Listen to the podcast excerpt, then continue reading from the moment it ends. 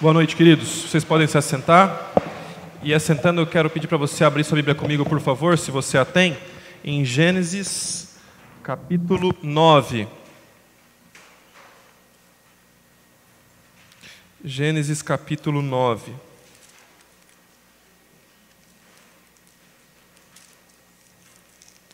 Essa canção que acabamos de cantar, ela nos lembra que na relação entre Deus e o homem, só um dos lados falha.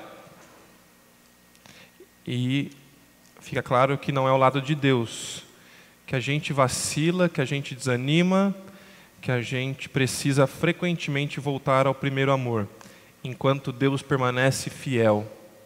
Isso tem tudo a ver com a conversa que teremos hoje, alicerçados aqui em Gênesis capítulo 9. Mas nesse primeiro momento eu gostaria de ler com os irmãos, do versículo 8 em diante. Depois nós vamos orar mais uma vez e a gente vai conversar um pouquinho sobre esse texto. Gênesis capítulo 9, verso 8. A minha versão diz assim: Então disse Deus a Noé e a seus filhos que estavam com ele: Vou estabelecer a minha aliança com vocês e com os seus futuros descendentes, e com todo ser vivo que está com vocês, as aves, os rebanhos domésticos, os animais selvagens, todos que saíram da arca com vocês, todos os seres vivos da terra. Estabeleço uma aliança com vocês, nunca mais será ceifada nenhuma forma de vida pelas águas de um dilúvio nunca mais haverá dilúvio para destruir a terra. E Deus prosseguiu: Este é o sinal da aliança que estou fazendo entre mim e vocês, e com todos os seres vivos que estão com vocês, para todas as gerações futuras. E o arco que coloquei nas nuvens será o sinal da minha aliança com a terra.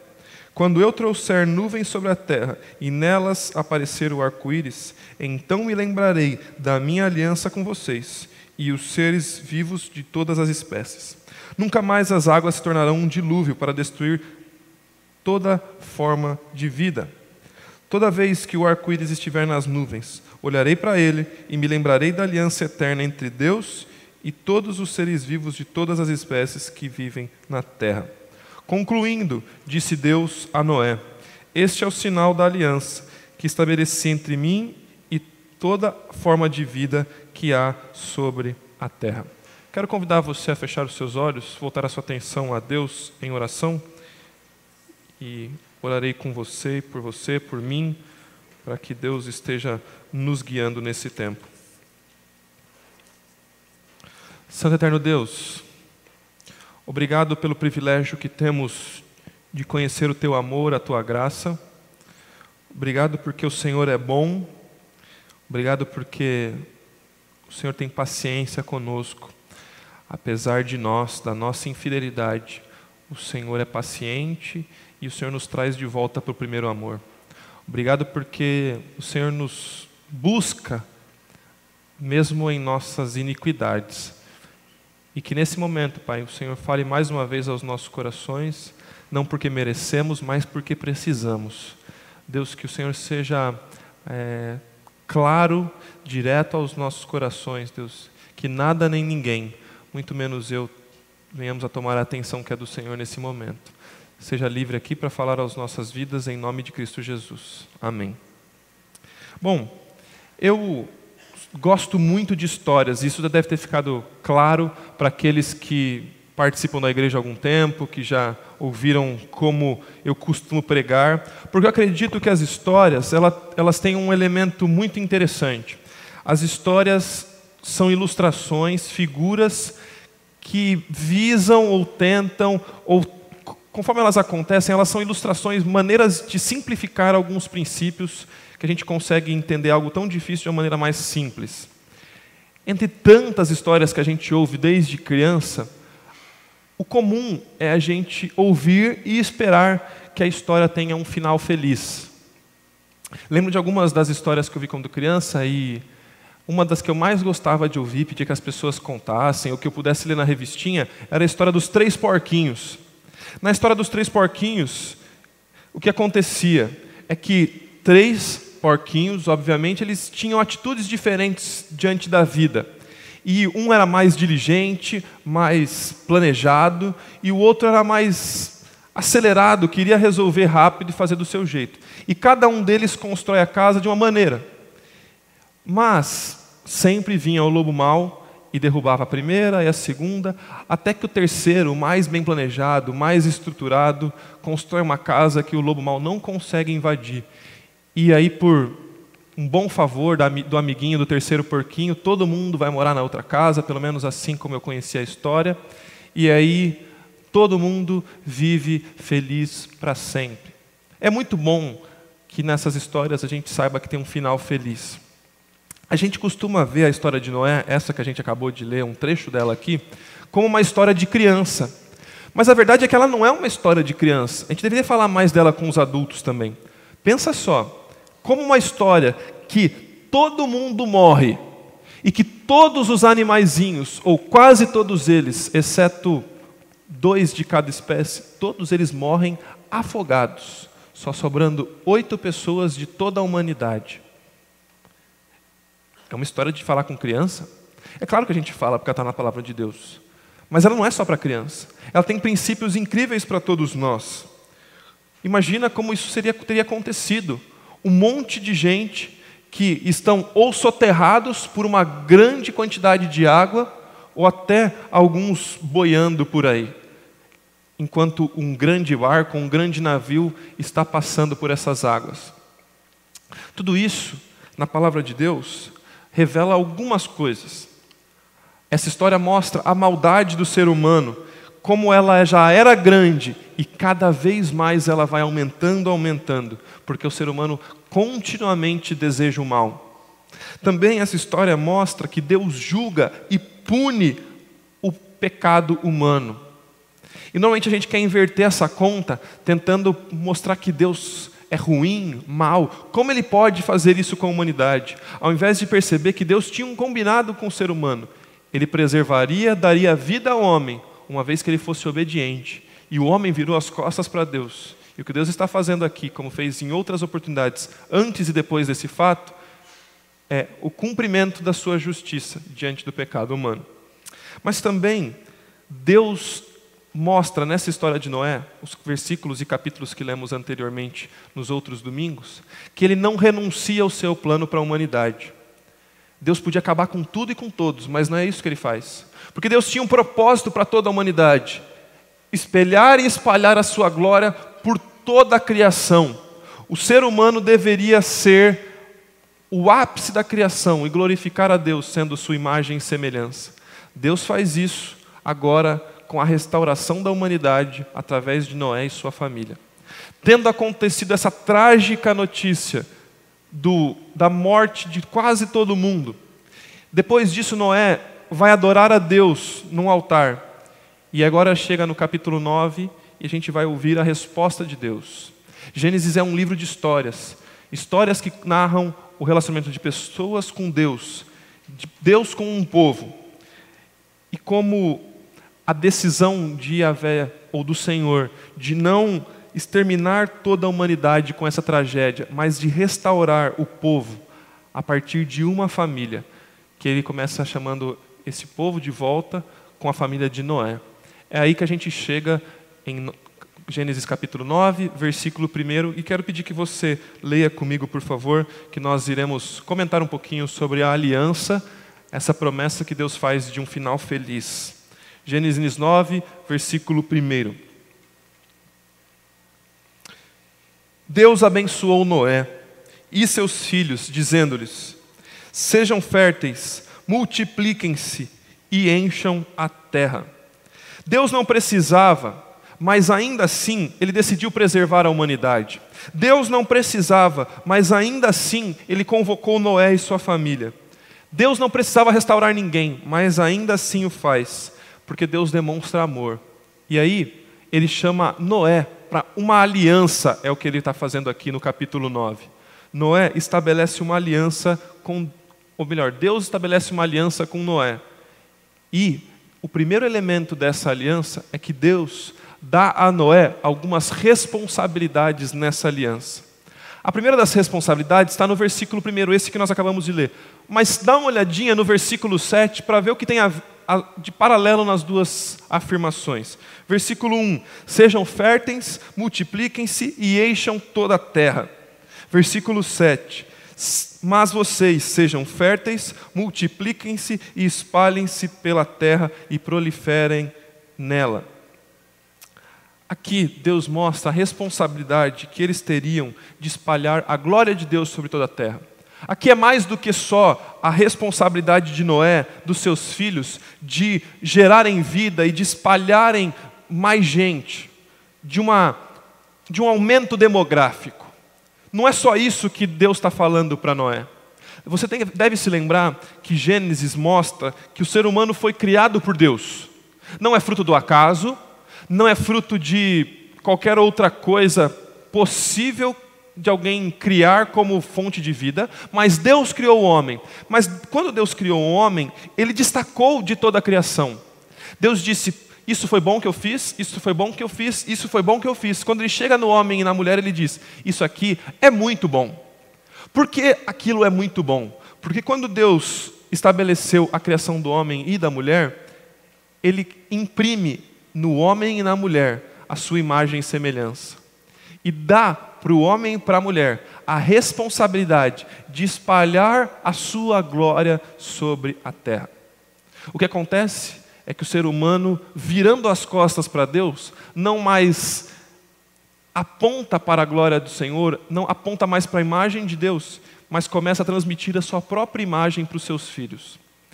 No tempo de Noé, a gente vai ver que essa impressão do seu próprio caráter na vida dos filhos vai gerar uma humanidade muito, muito perversa, muito cheia de pecado.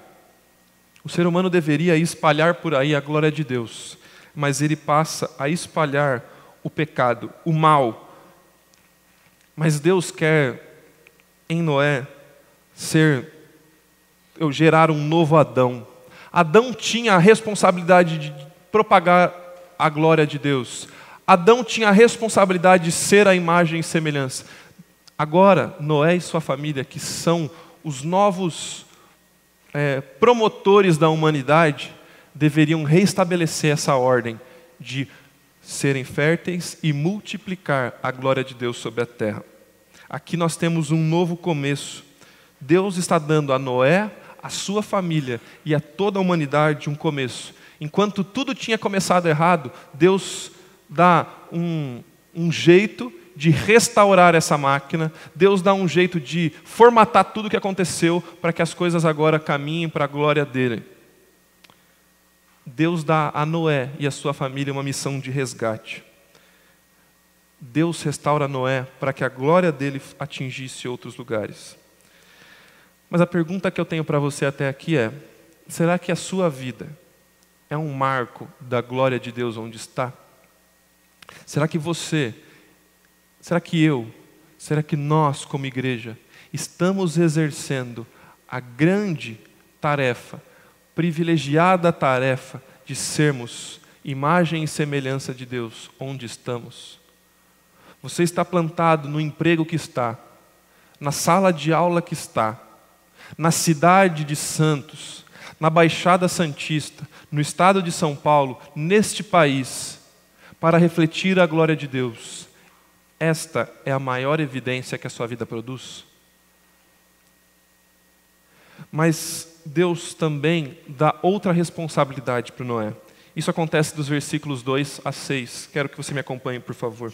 Todos os animais da terra tremerão de medo diante de vocês, os animais selvagens, as aves do céu, as criaturas que se movem rente ao chão e os peixes do mar, eles estão entregues em suas mãos. É bem provável que até então, antes do dilúvio, os animais e os homens tivessem um relacionamento um tanto mais pacífico. Eles provavelmente se relacionavam com bichos mais perigosos, mais peçonhentos, a gente não tem como afirmar isso. Mas o que o texto está mostrando é que a partir desse momento, os animais temeriam os homens. Isso é tanto uma evidência da queda, quanto um privilégio, quanto uma proteção de Deus à humanidade. Porque Deus está afirmando que, dentre toda a criação, o homem tem um, um, um, papel especial e que ele poderia governar sobre toda a criação, sobre os animais, sobre as, a, a criação, sobre toda a plantação que existe. É verdade que a gente pode ver isso na prática.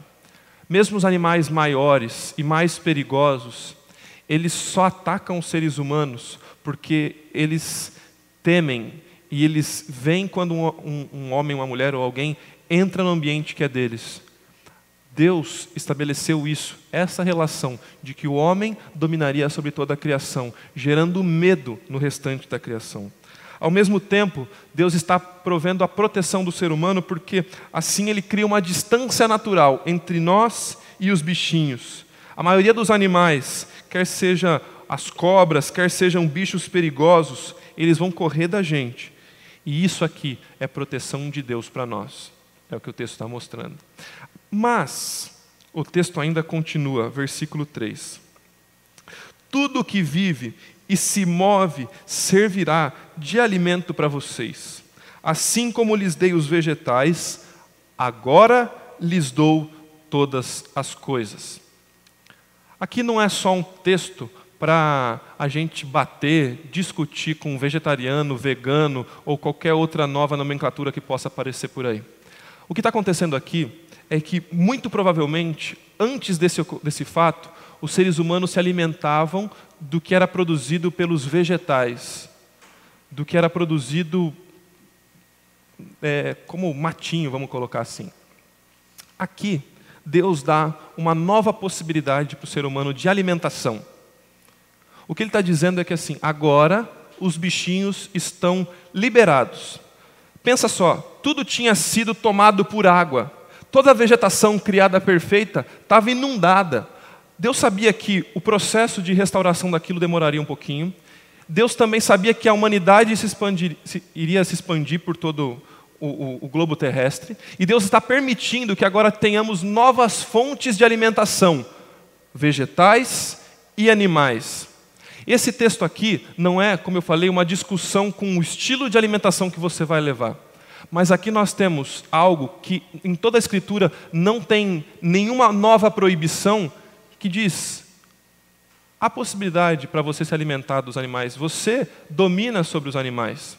O único trecho das Escrituras que vai dizer algo um pouquinho contra isso é quando na lei é estabelecido que você não pode se alimentar de animais impuros.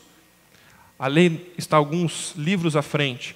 E o que está dizendo no texto é que, olha, Deus está proibindo que o povo dele se alimente desse, desse, daquele outro animal. Mas, lá na frente, no Novo Testamento, inclusive esses animais que eram considerados impuros são purificados por Deus.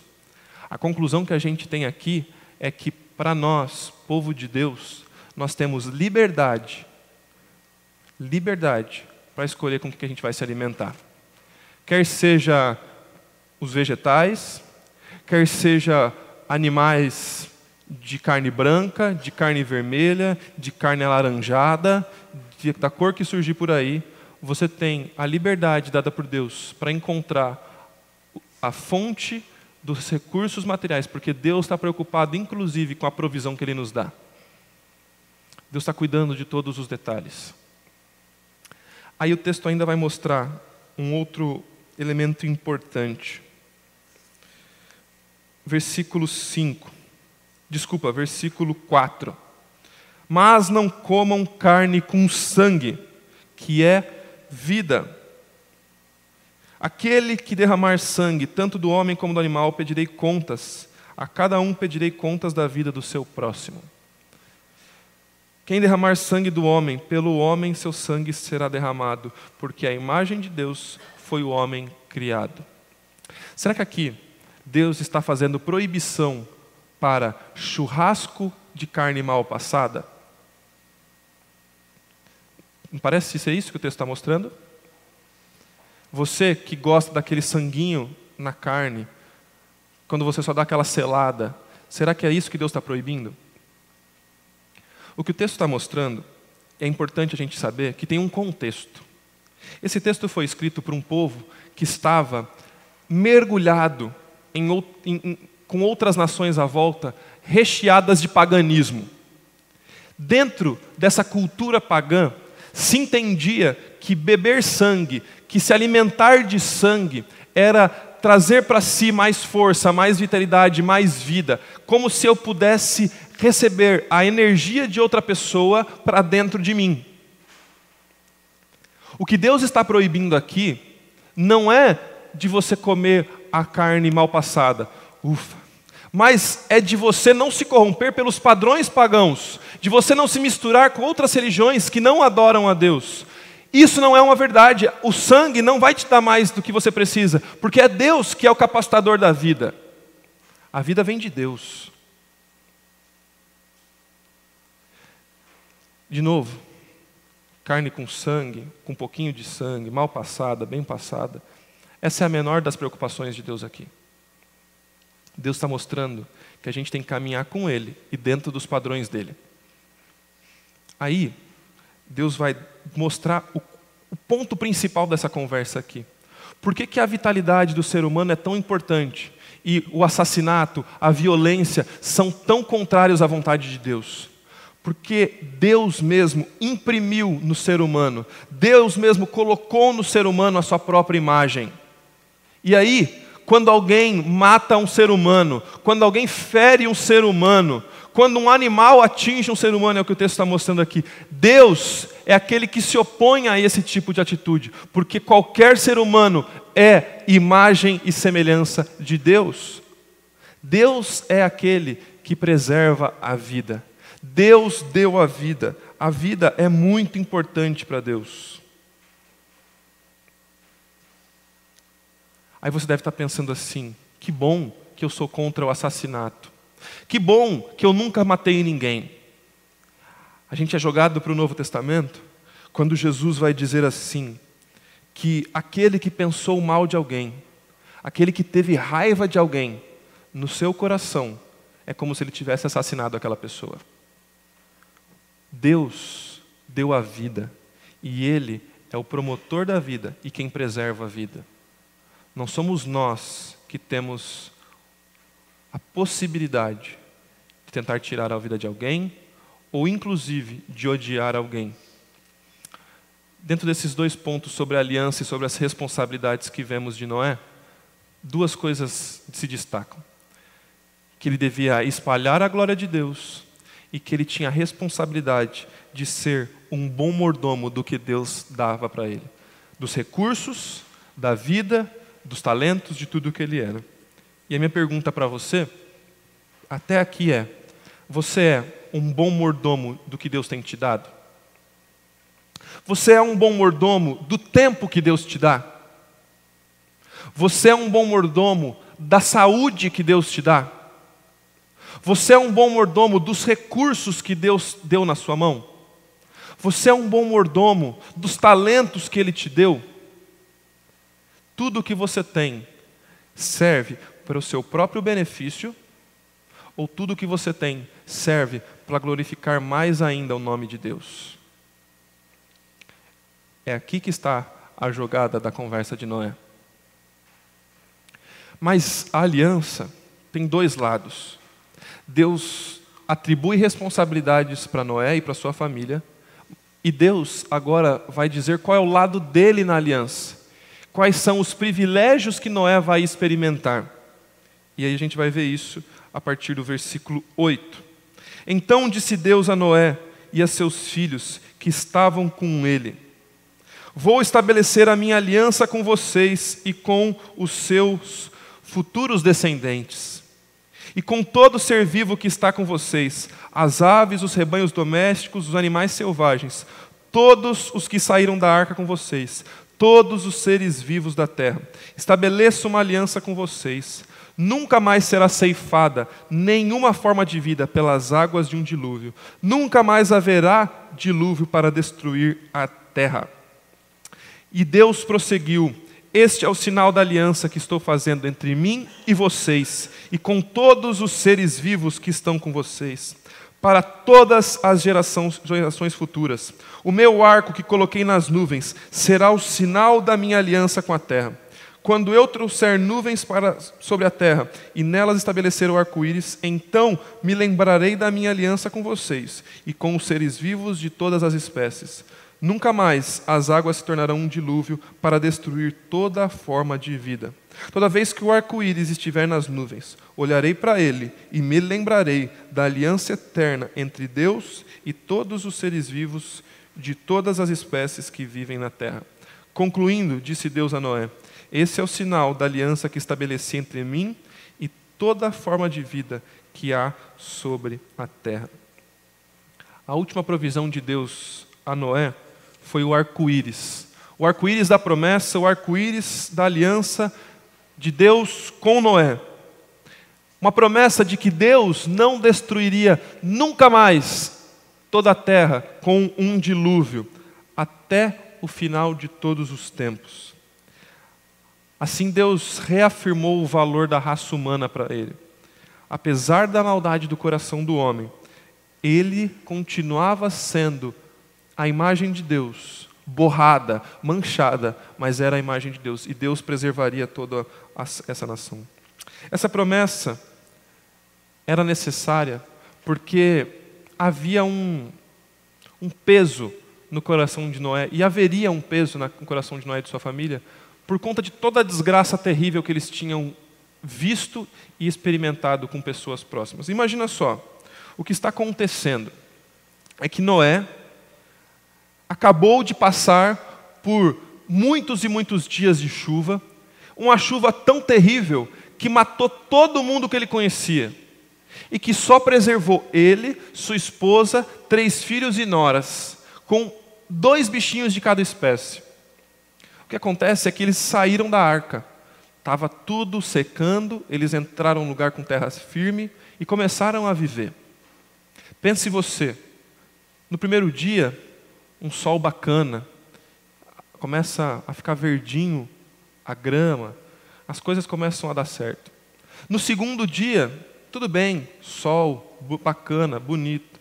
Três, quatro, cinco dias. E como acontece aqui em Santos, do nada o tempo vira e começa a ficar um pouquinho escuro o céu. E ele que sabe ler o que está acontecendo, ele fala: acabou tudo. Vai acontecer de novo já era. Deus está acabando com a humanidade. Antes disso passar no coração e na mente de Noé, Deus está dizendo para Noé assim: Eu estou me comprometendo a preservar a sua vida. Você não precisa temer mais. Não vai acabar tudo em água como já acabou até aqui. Eu vou preservar. Eu estou estabelecendo uma aliança contigo. Quando chover, vai ser, no máximo, para dar uma regadinha no que está acontecendo aqui na terra. Deus está se comprometendo com Noé de preservar, de cuidá-lo. Muito provavelmente o arco-íris já existisse. A gente não tem como afirmar isso. Talvez uma coisa que apareceu agora. Mas o que está dizendo nesse texto é que aquele sinal que acontece quando os raios solares encontram com as gotículas de água e brilham no horizonte um arco-íris com as suas lindas cores, aquilo ali passa a ser uma evidência do amor, da graça e do cuidado de Deus com Noé, com sua família e com toda a humanidade. Deus olharia para aquilo e veria um símbolo, um sinal de que ele se comprometeu em preservar a humanidade. Os homens olhariam para aquele símbolo e falariam: Deus é bondoso e está cuidando da humanidade. A gente hoje em dia tem perdido esse significado do arco-íris. E outras pessoas têm usado essas cores do arco-íris para marcarem outro tipo de, de constatação. Mas Deus estabeleceu o arco-íris como marco do seu amor, da sua graça e do cuidado, porque a vida humana é preciosa para Deus. É isso que o arco-íris significa. É isso que Deus quer apresentar aqui. Quando nós olharmos para o arco-íris, a gente tem que ver Deus dizendo: Eu vou cuidar da humanidade, eu vou preservar a humanidade. O que deveria passar nos olhos de Noé, na mente de Noé, é o seguinte: como se ele estivesse ouvindo a voz divina quando vê o arco-íris. Agora eu faço dele um sinal, um sinal da sua segurança, que põe fim a todos os seus medos. Deus usa muitos símbolos. Símbolo da nova aliança, símbolo da aliança depois com Abraão, quando ele faz um povo separado que é circuncidado. E aqui o símbolo é o arco-íris, para que a gente olhe e pense, mais uma vez: Deus está cuidando, Deus está cuidando, Deus é bom, Deus é grande. A humanidade é frágil, mas não temam, porque eu estou cuidando. Algumas lições importantes aqui é que a aliança de Deus é com todos os seres vivos, com todas as gerações. A aliança de Noé não foi revogada até hoje. Quando você olha para o arco-íris, tudo isso começou ou foi dado significado lá em Noé. Deus cuida de todas as gerações, dos seres humanos e de toda a natureza, dizendo: fica tranquilo, essa chuva vai acabar, porque eu não vou acabar tudo com uma tempestade, com um dilúvio, como aconteceu no passado. E ele também está dizendo que ele não, não vai destruir a vida na terra. Olhe para o arco-íris e lembre-se da promessa de Deus, a promessa que ele não vai destruir toda a humanidade. Deus derramou misericórdia, Deus derramou graça. Ele podia ter acabado com tudo, aniquilado toda a humanidade. Ele tinha esse direito, mas ele não fez, porque o seu amor e o seu projeto de redenção eterna eram maiores do que tudo isso. Mas o que nós temos a ver com a aliança de Noé? A aliança de Noé é bonita, ela é importante, ela tem o seu valor, mas ela é limitada em seu significado. Porque a aliança que Deus estabeleceu com Noé, ela era apenas uma sombra da aliança que viria no futuro. Hebreus capítulo 8, versículo 26, vai nos mostrar como a aliança com Noé era incompleta, porque veio uma aliança ainda mais completa, dizendo assim: se fosse, se assim fosse, Cristo precisaria sofrer muitas vezes desde o começo do mundo. Mas agora ele apareceu uma vez por todas para pôr fim desculpa, uma vez por todas no fim dos tempos para aniquilar o pecado mediante o sacrifício de si mesmo. Se a história de Noé parece ter um final feliz, a nossa história tem ainda um final mais feliz. Por quê? Porque Deus tem uma aliança conosco. Deus tem uma aliança conosco. É isso que a gente vê em Mateus capítulo 26, versículos 26 a 30. Deus tem uma aliança conosco. Mateus 26, versículo 26, é o texto que a gente conhece bastante da ceia do Senhor. Diz assim o versículo 26: Enquanto comiam, Deus tomou, desculpa, Jesus tomou um pão e abençoando, partiu e deu aos seus discípulos, dizendo: Tomai, comei, isto é o meu corpo.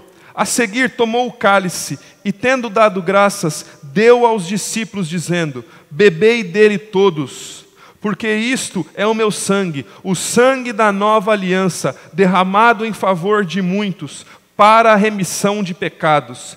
E digo-vos que desta hora em diante não beberei desse fruto de videira, até o dia em que hei de beber de novo convosco no reino do meu Pai. E tendo cantado um hino, saíram para o monte das oliveiras.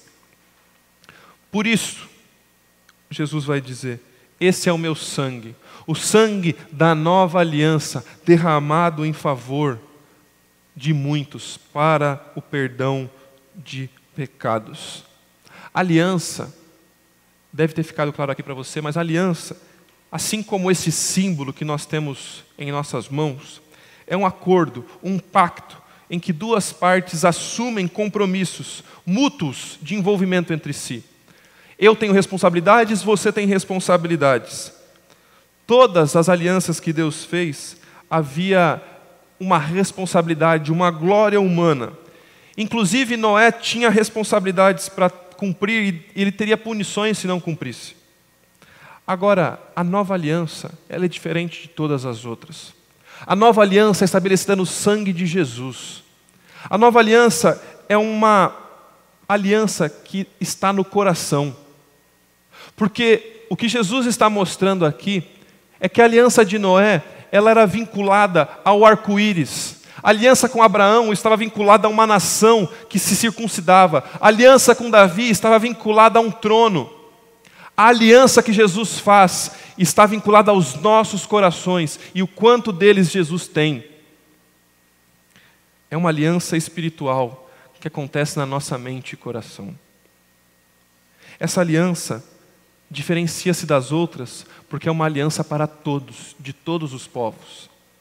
Enquanto as alianças do Antigo Testamento estavam principalmente ligadas à nação de Israel, a um povo, povo escolhido, que tinha assim a responsabilidade de abençoar outras nações, essa aliança em Cristo Jesus visa alcançar todos os povos, de todos os lugares, de todas as nações, de todas as cores, de todas as classes sociais, porque Jesus está disponível para todo mundo, quer seja no Brasil, quer seja na África, quer seja na China, quer seja na Europa. Homens, mulheres, altos, magros, baixos, gordinhos, todo mundo está acessível à graça de Deus. Porque essa aliança não é baseada nos nossos próprios feitos, mas é uma aliança baseada na graça de Cristo Jesus. E é uma aliança que perdoa pecados de uma vez por todas.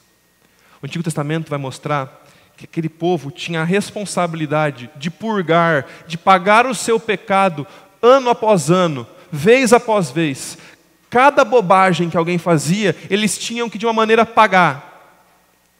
Mas, nós, enquanto humanidade, não temos condições de pagar por nossos pecados.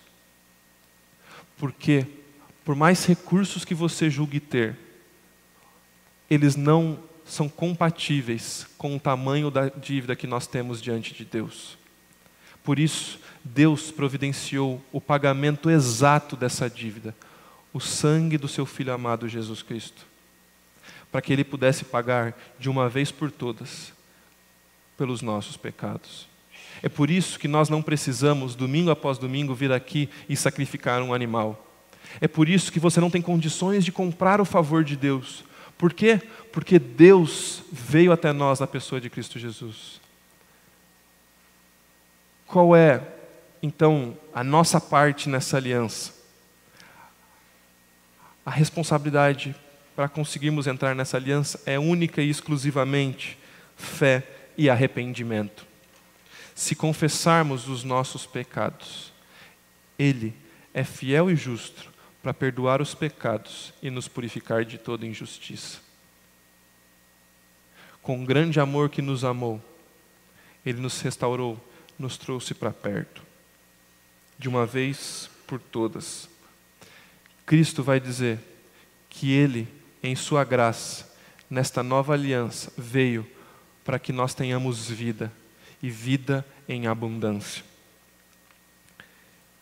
Aliança que Deus fez com Noé visava promover uma segurança no coração de Noé. Noé, fique tranquilo, porque eu não mais vou destruir os corpos mortais de vocês com água. Mas a aliança que Deus estabeleceu conosco em Cristo Jesus não visa preservar só o seu corpo físico, mas visa preservar a nossa vida por toda a eternidade. É ou não é uma aliança superior? Enquanto Deus está dizendo para Noé: calma, essa vida aqui eu vou preservar. Na pessoa de Cristo Jesus, Ele está dizendo: você crê em mim, então, ainda que você morra, você viverá eternamente. Você crê nessa aliança? Você já faz parte dessa nova aliança? O sangue de Jesus já remiu os seus pecados? Você foi transformado por Cristo Jesus? Você faz parte dessa aliança no sangue? Se você se esquecer de tudo que nós conversamos aqui, lembre-se dessa última informação. A aliança no sangue de Jesus nos garante um final feliz. Todos nós queremos uma história com um final feliz. Mas a aliança no sangue de Jesus nos garante, sim, um final feliz. Mas esse final não é um final que acontece com 50, 60, 70, 80, 90 ou 100 anos. Esse final é mais do que um final dessa vida, é um final por toda a eternidade. Deus pode, e muitas vezes Ele faz, Ele restaura as nossas condições, Ele nos dá um, uma satisfação de vida, Ele nos tira do poço em que nós estamos. Mas a promessa do Senhor para nós é dizendo que tudo que a gente passa aqui é considerado leve e momentâneo se comparado com a glória do porvir. Ou seja, a nossa aliança com Cristo nos dá segurança eterna. A nossa aliança graciosa com Cristo Jesus me deixa seguro hoje e me deixa seguro por toda a eternidade. Você tem dado valor a essa aliança? Ou você tem negligenciado quem Jesus é para você? Enquanto o pecado acabou com tudo, e na história de Noé acabou levando muitas vidas, a graça de Jesus, a aliança em Cristo Jesus, nos resgatou neste tempo presente por toda a eternidade. Você tem certeza da sua salvação? Você tem garantia de que você tem uma aliança com Deus? A figura que vem na minha mente é no dia final, quando você tiver que se encontrar com o Senhor. E aí, no dia final, Deus vai falar para você assim: por que, que eu preciso deixar você entrar aqui no céu? Por que, que eu tenho que abrir a porta para você passar? Alguns poderiam dizer assim: porque eu fui um membro ativo da Igreja Batista do Marapé, Santíssima Sede, na Senador Pinheiro Machado. Eu fui alguém servo lá, abençoei em muitos ministérios. Outros poderiam dizer: eu nunca me esqueci de contribuir com o meu dízimo. Um único mês que por acaso eu me esqueci, no outro mês eu fiz de tudo para suprir o que eu tinha deixado para trás. Outros diriam: eu tentei bastante levar uma vida correta e acredito que Deus me perdoou. Mas a resposta que esse texto nos mostra e que a aliança com Cristo Jesus nos mostra é que nós devemos dizer assim: não foi nada que eu fiz, não tem a ver comigo, mas o sangue de Jesus me permitiu entrar nessa aliança. O sangue de Jesus perdoou os meus pecados. Ele é quem deu crédito para mim. Ele limpou a minha ficha e me deu o privilégio de poder chegar aqui e falar assim: agora eu posso entrar. E a resposta de Deus para essas pessoas vai ser: entra no gozo do meu Senhor ou do seu Senhor. Enquanto o pecado acabou com tudo, a graça da nova aliança nos trouxe restauração. A aliança no sangue de Jesus nos garante um final feliz. Ainda que esse final seja dolorido nessa terra aqui, o final na eternidade, esse sim será glorioso e precioso. E é por esse que nós ansiamos. A maior promessa de Deus não está para esses dias. A maior promessa de Deus é saber que nós eternamente moraremos com Ele, para aqueles que creram e se arrependeram e confiaram em Cristo Jesus como seu Salvador. Você já tomou essa decisão? Eu quero convidar você a fechar os seus olhos e vou dar para você alguns instantes para você orar e colocar-se diante do Senhor sobre os aspectos dessa aliança que nós experimentamos agora no Novo Testamento. Uma aliança na graça, uma aliança no sangue do Senhor. Pai querido, obrigado porque não depende de nós a nossa salvação e a nossa restauração. Porque se dependesse de mim, eu já teria estragado tudo, como já fiz várias vezes. Obrigado, Deus, porque é o sangue de Jesus que me perdoa, que limpa os meus pecados, e é nessa nova aliança que eu ponho toda a minha confiança, minha confiança de vida.